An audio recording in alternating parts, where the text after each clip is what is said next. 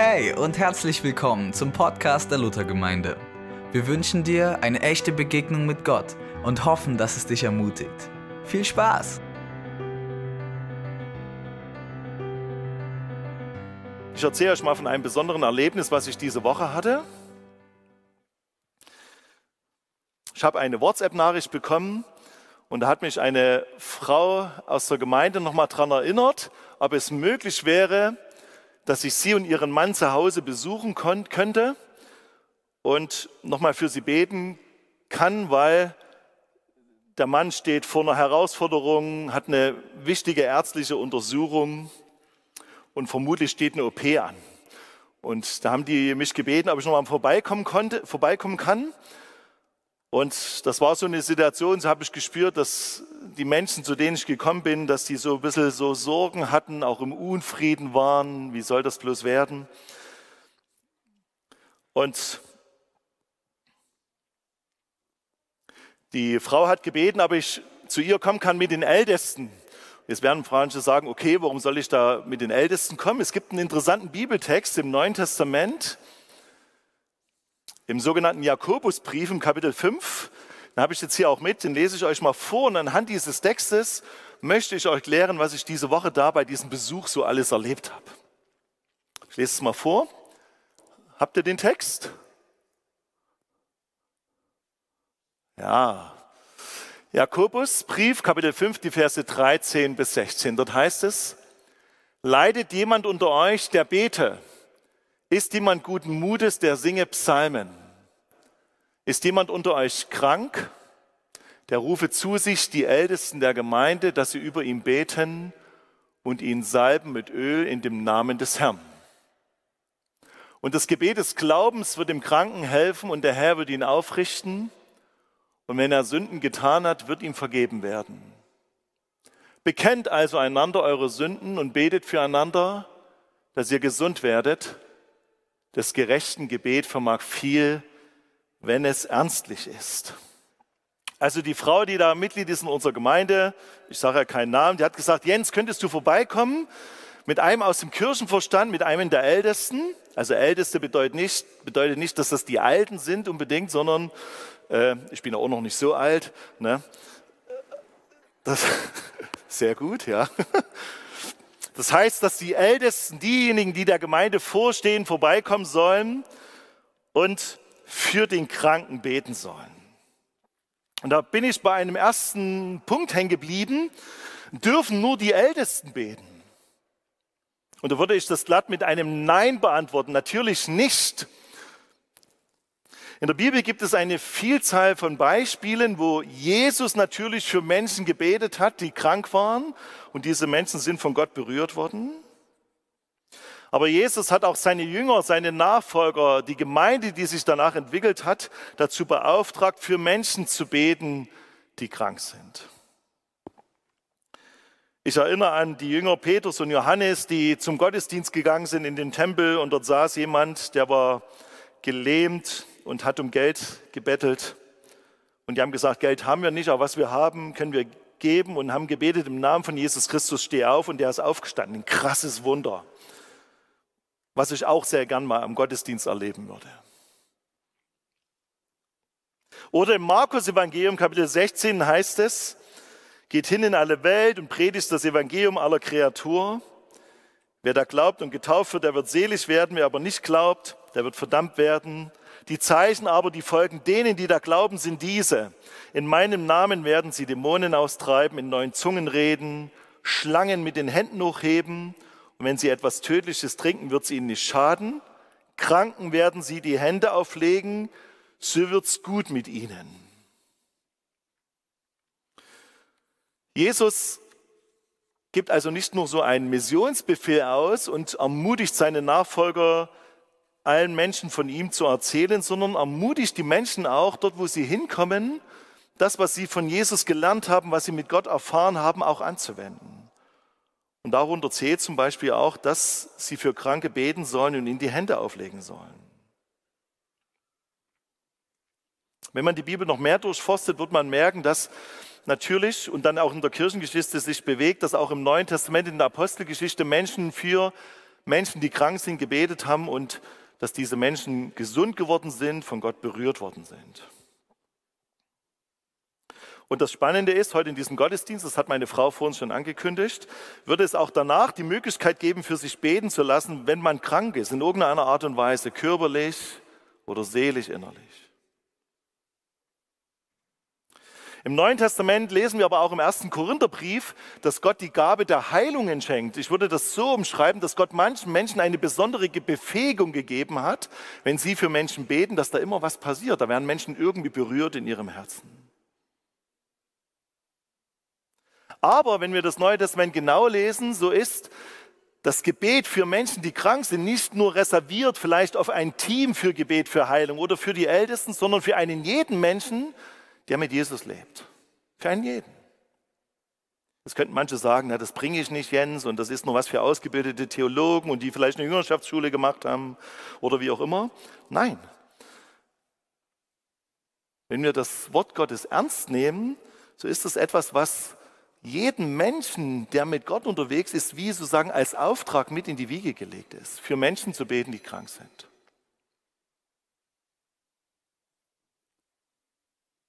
Also wenn wir auf die Frage schauen, wer darf für Kranke beten, dann müsste ich sagen, es dürfen alle Menschen, die mit Jesus unterwegs sind, für Menschen beten, die krank sind.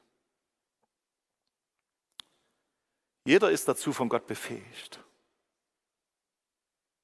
Ich erzähle mal ein interessantes Beispiel. Wir haben ja, die Sarah hat sich heute ja taufen lassen und parallel zu dem Abend-Alpha-Kurs gibt es auch einen Vormittags-Alpha-Kurs. In diesem Vormittags-Alpha-Kurs, da hatte ich drei ältere Damen sitzen, zwei sind auch heute hier, die habe ich schon entdeckt, und einen jüngeren Menschen. Ne? Und soweit ich mich erinnere, haben die noch nie so öffentlich und laut miteinander gebetet. Und das haben wir getestet und haben das trainiert. Und diese Woche kam ich rein, da haben die sich nochmal getroffen. Ich wollte mir ein Stück Kuchen abholen, weil ich wusste, dort gibt's Kuchen. Ich hatte nur noch einen Termin. Dann habe ich gesagt, Jens, wir haben auch schon gebetet, füreinander und so. Das haben die alles schon gemacht. Das haben die wie gelernt, weil ich denke, beten kann man lernen und man kann auch lernen, für Menschen zu beten, die krank sind. Wir beten nicht für Menschen, die krank sind, weil wir denken, was mache ich dann, wenn derjenige nicht gesund wird? Passiert da durchaus auch. Dann sagt man, wie soll ich es dem erklären? Hat da vielleicht irgendwas gefehlt an meinem Gebet? War ich ungläubig, wie auch immer? Das wird in der Bibel gar nicht so thematisiert. Das Thema Glaube wird schon thematisiert, aber für Menschen zu beten, dazu brauche ich jetzt nicht nochmal eine besondere Befähigung, sondern das hat Gott einem jeden Menschen, der mit Gott lebt, wie mitgegeben. Das ist wie eine natürliche Wesensäußerung. Und warum können wir das? Weil Jesus derselbe ist, damals wie heute. Das lesen wir nach im Hebräerbrief Kapitel 13. Da heißt es, Jesus Christus gestern, heute und derselbe auch in Ewigkeit. Wenn Jesus damals Menschen berührt hat, dann kann er das auch heute. Aber wichtig ist, dass Jesus eben die Menschen berührt und nicht ich. Es liegt nicht an meinem Gebet, an meinen Worten, dass derjenige gesund wird. Es liegt an meiner Bereitschaft, mich von Gott in den Dienst nehmen zu lassen und für andere Menschen zu beten. Dazu musst du nicht Pfarrer sein oder Gemeindepädagoge oder zu diesem Team von Gebet für Heilung dazugehören, sondern du kannst für deine Frau beten, für deine Kinder, für deinen Arbeitskollegen. Wenn der mit dir am Frühstückstisch ist und sagt, oh, ich habe totale Schmerzen im Rücken, da könnte man sagen, es wäre vielleicht gut, wenn du zur Physiotherapie gehst, aber wenn es die Möglichkeit bestände, kann man sagen, du, hör mal zu, soll ich mal für dich beten, dass die Schmerzen weggehen? Könnte ja sein, dass diese Situation sich ergibt. Was soll passieren, außer dass dieser Mensch tatsächlich geheilt wird? Und wenn er nicht geheilt wird, dann können Sie sagen, okay, wir beten weiter dafür. Es ist eine natürliche Wesensäußerung von Menschen, die mit Jesus leben, dass sie auch für andere Menschen beten. Dazu kommt natürlich auch manchmal, dass wir wie Angst oder Furcht davor haben, etwas verkehrt zu machen. Aber wir brauchen das nicht. Die Sarah hat vor uns ein tolles Beispiel erzählt. Sie hat gesagt, sie hat unter dieser Menschenfurcht gelitten, hatte Angst, was andere Menschen über sie denken. Und als sie Jesus in ihr Herz eingeladen hat, ist das verschwunden. Das hat mich sehr ermutigt, Sarah, dass du das ja gesagt hast. Und ich habe dich kennengelernt, bevor du den Alpha-Kurs besucht hast. Und jetzt? Und da ist eine deutliche Veränderung passiert. Ich sage mal noch was, was mich an der Sarah begeistert. In dem Taufgespräch habe ich ihr gesagt, Sarah, du wohnst ja nicht in unserem Gemeindegebiet. Ne? Wenn du getauft wirst, wurde automatisch Mitglied in der Gemeinde, wo du wohnst. Aber du kannst natürlich auch bei uns Gemeindeglied werden. Ist auch irgendwie sinnvoll. Du hast ja den Alpha-Kurs besucht und hast hier Leute kennengelernt. Und dann habe ich gesagt, irgendwie hatte ich so einen Impuls in mir drinne, aber frag noch mal Jesus. Ne? Heute früh kommt der Sarah zu mir und sagt, du Jens, ich muss mal dir noch was klären. Ich habe mein Auto vor kurzem dort, wo ich gewohnt habe, hingestellt in der Gemeinde, wo ich hingehen werde. Und ich, äh, hä? Und dann erzählt mir doch die Sarah, dass Jesus ihr gesagt hat, sie soll erstmal woanders Gemeindemitglied werden. Oh, da war ich kurz enttäuscht, Sarah. Aber ich finde das total klasse und mutig, dass du Jesus gehorsam bist und das, was du von ihm gehört hast, tust. Finde ich klasse. Und du sollst gesegnet sein und diese Gemeinde, wo du hingehst, soll auch gesegnet sein, weil sie dich bekommt. Was will ich damit ausdrücken? Manchmal gibt uns Gott Impulse oder so Ideen und wir tun es nicht, weil wir denken, ja, dazu bin ich nicht geeignet oder das habe ich noch nie gemacht. Aber Jesus will uns herausfordern. Jeder kann für Menschen beten, die krank sind. Und da bin ich bei einem zweiten Punkt. Nehme ich das Wort Gottes ernst? Ich komme mal zurück zu diesem Text. Da steht ja folgendes. Ist jemand unter euch, der rufe zu sich die Ältesten der Gemeinde, dass er über ihn beten und ihn salben mit Öl in dem Namen des Herrn. Das hat die Frau, die, die mich angerufen hat, tatsächlich gemacht. Sie hat gesagt, das steht im Wort Gottes und wenn es im Wort Gottes steht, dann mache ich das. Ihr könnt das ruhig öfters machen. Ihr könnt die Ältesten der Gemeinde anrufen und bitten, dass sie zu euch kommen und für euch beten. Noch Gerhard, das machen wir, ne? das ist der KV-Vorsitzende, genau. Die Frau hat das Wort Gottes ernst genommen. Und das ist mein zweiter Punkt. Nehme ich das Wort Gottes ernst?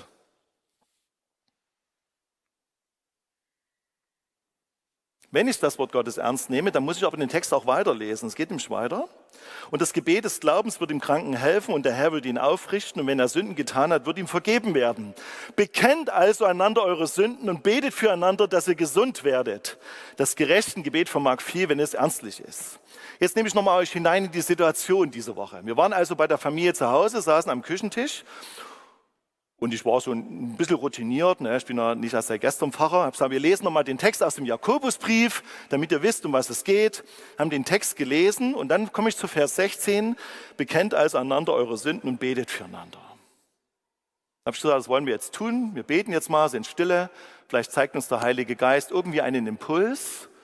Und wenn ihr einen Impuls habt, etwas auszusprechen, um Vergebung zu beten, dann tut das. War ich gespannt. Und tatsächlich, alle der Versammelten in diesem Raum, an diesem Küchentisch, haben Jesus für etwas um Vergebung gebeten. Nicht im Stillen, im Herzen, ne? so damit es keiner hört, sondern hier steht da, bekennt also einander eure Sünden. Das heißt, ich spreche das aus, damit der andere das hört. Das ist übrigens sehr herausfordernd. Aber nur wenn das passiert, kann der andere dem anderen auch Vergebung zusprechen. Und es steht in diesem Text, wo es darum geht, betet für die Kranken. Da steht dann im Vers 16, bekennt also einander eure Sünden und betet füreinander, dass ihr gesund werdet. Das hat sowohl die Frau, der Mann und auch der Mitbruder gemacht, die mit mir dort waren und ich auch. Aber es wird noch besser. Nehme ich das Wort Gottes ernst, und zweiter Punkt, bin ich dem Reden Gottes gegenüber gehorsam. Kaum hatte ich an der Wohnungstür geklingelt und mich an den Küchentisch gesetzt, fiel mir eine Situation ein, wo diese Person, für die ich dann diese Woche beten sollte, ich sag mal so, etwas ungünstig im Gottesdienst angesprochen hat. Es hat mich total verärgert damals. Das ist vielleicht schon ein anderthalbes Jahr her. Die hat mich irgendwas gefragt, was, das verrate ich euch jetzt nicht. Und ich, habe so ein bisschen baffig reagiert und habe mich rumgedreht. Und das fiel mir in dem Moment ein. Und habe ich gedacht, ach, sollst du das wirklich jetzt sagen? Aber ich habe gemerkt, das stand zwischen mir und dieser Person, für die ich gebetet habe. Und dann habe ich allen Mut zusammengenommen und habe gesagt, du hör mal zu, ich habe mich während des Gebets an eine Situation erinnert. Damals im Gottesdienst, da sagte er, ja, ich weiß. Ich kann mich noch daran erinnern gesagt, ich bitte dich da um Vergebung, dass ich dich da so abgefertigt habe. Und da haben wir noch miteinander gebetet. Und da war wie das Eis gebrochen. Auch ein Facher macht Fehler, auch ein Facher braucht Vergebung. Und somit war der Weg bereitet, dass wir dann gemeinsam für den Mann gebetet haben. Was ist mir dabei wichtig geworden? Erstens nehme ich das Wort Gottes ernst. Ich frage euch, lest ihr regelmäßig im Wort Gottes oder kennt ihr das Wort Gottes nur sonntags, wenn der Pfarrer oder diejenigen, die hier vorne predigen, etwas aus dem Wort Gottes lesen? Es ist fundamental wichtig, dass wir im Wort Gottes zu Hause sind. Woher wissen wir, wie Gott tickt, wenn wir nicht in seinem Wort lesen? Woher wissen wir, dass das, was ich gerade als Impuls von Gott empfangen hat, biblisch ist, wenn ich das Wort Gottes nicht lese? Es ist also fundamental wichtig für Menschen, die mit Gott unterwegs sind, das Wort Gottes zu lesen, es aufzunehmen, es ernst zu nehmen. Bekennt also einander eure Sünden. Wenn das schon im Wort Gottes steht, dann lasst es uns doch auch tun. Und manchmal denke ich mir, dass wir gute Hörer des Wortes sind und Leute sagen, oh Jens, das war gut, was du heute gesagt hast. Aber das Entscheidende ist, das, was ich gehört habe und das, was mich angesprochen habe, hat, setze ich das dann auch um in meinem Alltag. Seid nicht nur Hörer, sondern auch Täter des Wortes, so heißt es im Wort Gottes. Wissen, in der Bibel stehen echt herausfordernde Dinge, dass ich für meine Feinde beten soll. Tut Gutes denen, die euch hassen. Seid langsam zum Zorn. Lasst die Sonne nicht über eurem Zorn untergehen. Achtet darauf, dass keine bittere Wurzel in eurem Herzen aufwachse. Das heißt, werd nicht verbittert, wenn dich jemand blöd angegangen ist oder so, sondern suche das Gespräch mit ihm, berede das mit Gott, vergebe diesen Menschen. Das Wort Gottes hat mich diese Woche echt herausgefordert, nämlich das Ding zu benennen bei diesem Gebet und diesen Mann um Vergebung zu bitten. Für die Situation, die schon lange zurückliegt. Aber Gott hat mich genau in dieser Situation daran erinnert. Damit will ich mich nicht darstellen, was ich für ein guter Christ bin, aber ich will sagen, das war notwendig. Wenn ich zu jemandem komme und für ihn bete, nach diesem Text, der im Jakobusbrief steht, und ich lese ihn auch noch vor und da stehen Dinge drinne, dann sollte ich diese Dinge auch umsetzen. Ich denke, wir erleben manchmal so wenig Dinge mit Gott, weil wir das, was in seinem Wort steht, nicht tun. Weil es uns zu schwer ist, zu herausfordernd, zu kompliziert. Aber es ist gar nicht kompliziert, ich sollte es nur tun. Der Mann würde es nicht negativ über mich denken, sondern der hat sich gefreut, dass ich es nochmal angesprochen habe. Und dann haben wir füreinander gebetet. Und es war ein besonderes Gebet. Wir haben den Mann gesalbt, haben die Frau gesalbt, die mit ihrem Mann an diesem Küchentisch saß.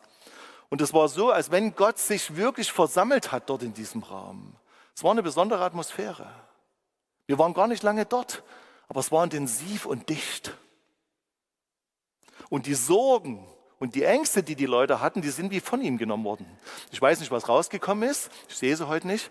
Aber das hat mich total ermutigt, das Wort Gottes ernst zu nehmen und dem Reden Gottes gegenüber gehorsam zu sein. Und das hat mich Gott diese Woche gelehrt. Und das, denke ich, ist für uns wichtig. Wenn wir in einem Gottesdienst sind, oder zu Hause sind und das Wort Gottes hören oder lesen, dass wir danach fragen, Herr, was ist mein nächster Schritt, den ich tun soll? Und nicht zu sagen, ach, das war halt aber schön, was ich gelesen habe, sondern was ist mein nächster Schritt? Vertraue ich dem Wort Gottes und vertraue ich auch dem Reden Gottes. Gott hat ja zu mir geredet in dieser Situation durch seinen Heiligen Geist. Ich kenne die Gemeinde, die machen in jedem Gottesdienst so ein, ein Blatt und da steht dann drauf DNS, dein nächster Schritt. Und ich frage dich, wenn du diese Predigt heute hört, hörst, was ist dein nächster Schritt? Oder wenn du diese Woche im Wort Gottes liest, frage doch Gott, Gott, was ist mein nächster Schritt, den ich gehen soll?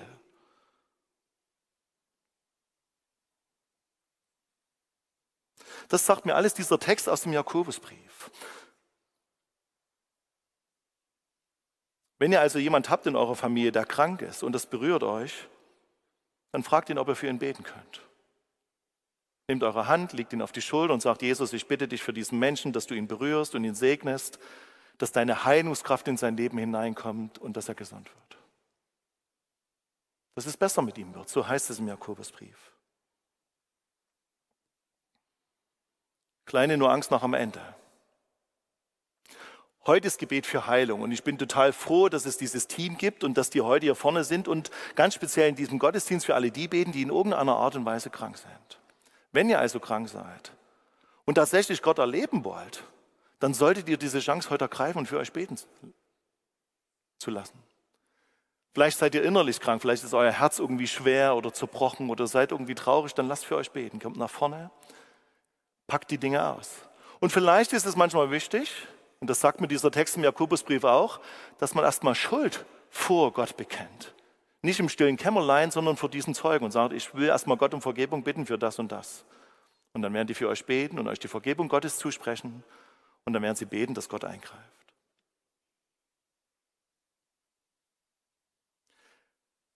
Ich erlebe auch, dass ich für Kranke bete und ich erlebe nicht in jedem Moment, dass Kranke gesund werden. Ich sehe auch vor mir heute Leute sitzen, und manche kenne ich etwas genauer, die in herausfordernden Lebenssituationen sich befinden.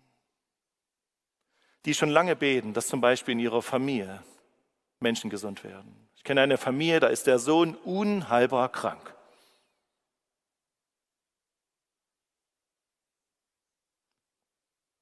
Aber ich möchte euch ermutigen, weiter dran zu bleiben und zu beten.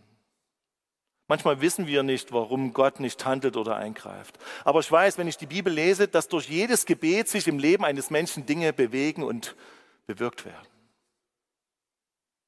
Und manchmal ist es auch ein Prozess. Ich will nicht alles mit dem Prozess begründen. Wenn Menschen nicht gesund werden, sagen, na, das dauert noch, so ein Prozess. Gott heilt auch manchmal spontan, definitiv. Aber was ich habe, ist diese Sehnsucht, es zu erleben. Und ich werde es nur erleben, wenn ich mich immer wieder an das Wort Gottes, das Wort Gottes nehme und es lese und, und sehe, aha, Menschen haben für Heilung gebetet und Menschen sind gesund geworden. Ich erlebe auch in unserer Gemeinde eine gewisse Müdigkeit, dass Menschen sagen, ich bete schon so lange für Heilung und es ist nichts passiert. Ich kann verstehen, dass dadurch manchmal Menschen frustriert sind. Aber wenn ihr von diesen Menschen wisst, dann ermutigt diese Menschen, sagt, darf ich für dich beten? Oder hat sich etwas in deinem Leben geändert? Ist dein Kind gesund geworden? Und wenn nicht, dann frag, darf ich weiterhin für dich beten? Für dein Kind. Warum? Weil es im Wort Gottes steht. Und das Wort Gottes ist gültig. Damals, heute und auch morgen und übermorgen und überübermorgen. Weil Gott ewig ist. Ich glaube, es ist herausfordernd, gerade bei diesem Gebiet immer wieder auch dran zu bleiben und zu sagen, Jesus, ich erwarte von dir Hilfe. Und wir dürfen natürlich auch Hilfe von Ärzten erwarten, überhaupt keine Frage. In unserer Gemeinde gibt es auch Ärzte, das heißt, wenn ich Gott um Heilung bitte, dann darf ich natürlich auch ärztlichen Rat und Operationen in Anspruch nehmen, überhaupt keine Frage. Aber ich kenne einen Anästhesisten in Chemnitz, wenn der seine Leute in die Narkose schickt, dann betet er vorher erst noch mit denen. Ich kenne den Namen, wenn ihr ihn wissen wollt, sage ich ihm den euch. Gott ist nicht gegen Ärzte und gegen Medizin überhaupt nicht. In unserer Gemeinde gibt es auch Krankenschwestern und, und Pfleger. Es ist wichtig. Aber wir dürfen auch immer wieder von Gott erwarten, dass Gott in unser Leben eingreift durch Gebet. Und wenn es nicht sofort passiert, dann lasst uns dranbleiben. Wir wollen uns nicht entmutigen lassen, für Menschen zu beten, die in irgendeiner Art und Weise krank sind. Lasst euch auch nicht entmutigen.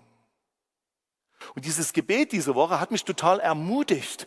Ich weiß nicht, ob der Mann jetzt hundertprozentig gesund geworden ist. Ich habe ihn noch nicht gefragt, aber es hat mich ermutigt, das Wort Gottes ernst zu nehmen und von Gott immer wieder neu zu erwarten, dass er in mein Leben hineinspricht. Und das sagt mir dieser Text aus dem Jakobusbrief. Hier steht noch was Interessantes. Die werden den Kranken mit Öl salben. Das Gebet für Heilung, was heute hier vorne steht, die haben alle auch Öl bei sich. Das kann ich jetzt nicht noch alles erzählen, aber dieses Öl, das ist nicht magisch oder zauberhaft, sondern ist einfach ein Zeichen der Zuwendung Gottes. Im Alten Testament und im biblischen Kontext wurden Könige und Priester mit Öl gesalbt und auch Kranke wurden bei der Betreuung und bei der Pflege immer wieder auch mit Öl gesalbt, weil es ein Zeichen der gnädigen Zuwendung Gottes ist. Öl ist etwas Wertvolles zu der damaligen Zeit und auch heute.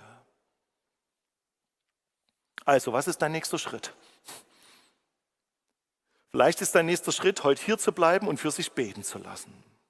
Oder vielleicht ist dein nächster Schritt, wenn du jemanden kennst, der krank ist, auch für ihn zu beten. Und denk nicht, dass dein Gebet keine Auswirkungen hat sondern sei ermutigt, Gott alles zuzutrauen. Weil das hat er uns in seinem Wort versprochen. Ich würde jetzt gern beten zum Ende der Predigt.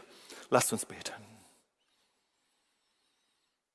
Vater im Himmel, Herr Jesus Christus, Heiliger Geist, ich danke dir, dass du diese Woche zu mir geredet hast und das war schon irgendwie besonders, dass du mich dort in dieser Wohnung an die Situation mit diesem Mann erinnert hast. Und ich danke dir, dass wir einander die Vergebung Gottes zusprechen konnten. Danke, dass das nicht mehr zwischen uns und ihm steht, zwischen mir und ihm steht. Und Jesus, wir haben Sehnsucht danach, dich zu erleben in unserem persönlichen Alltag, aber auch in dieser Gemeinde. Wir haben auch ganz speziell Sehnsucht danach, dass Menschen, die krank sind, von dir angesprochen und berührt werden und gesund werden. Und wir bringen dir auch, dass wir ungeduldig sind und dass wir uns mehr von dir wünschen. Und wir bitten dich, Heiliger Geist, dass du uns zeigst, woran es liegt. Dass du uns führst. Und wir bitten dich, dass du uns immer wieder neu ermutigst und dass wir dir alles zutrauen. Dass du unseren Glauben stärkst, dass wir dranbleiben und füreinander beten. Ich bete besonders für das Gebet für Heilung heute am Ende des Gottesdienstes. Herr, dass du Menschen ermutigst, nach vorne zu kommen und sagen, ich nehme das ernst, was im Wort Gottes steht und werde für mich beten lassen, weil ich von Jesus Hilfe und Heilung erwarte. Ich danke dir, Jesus, für dein Wort, dass dein Wort hochaktuell ist, dass dein Wort wirksam ist, auch heute in diesen Tagen, in dieser Zeit. Und in deinem Namen bete ich, Jesus, wo sich Ermutigung, Entmutigung breit gemacht hat in unserem persönlichen Leben oder in dieser Gemeinde. In deinem Namen binde ich jede Art von Entmutigung und bete, Jesus, dass deine Ermutigung neu ins Leben dieser Menschen hineinkommt. Wir beten für all die Menschen, die krank sind in unserer Gemeinde, dass du sie ermutigst, für sich beten zu lassen und dass sie dein heilendes und dein besonderes Handeln erleben, Jesus. Herr, wir haben Sehnsucht danach, dass du dich zeigst in unserer heutigen Zeit und dass wir dich nicht nur vom Hören sagen kennen, sondern dass wir dich erleben in unserem Alltag. Danke, dass du da bist, Jesus.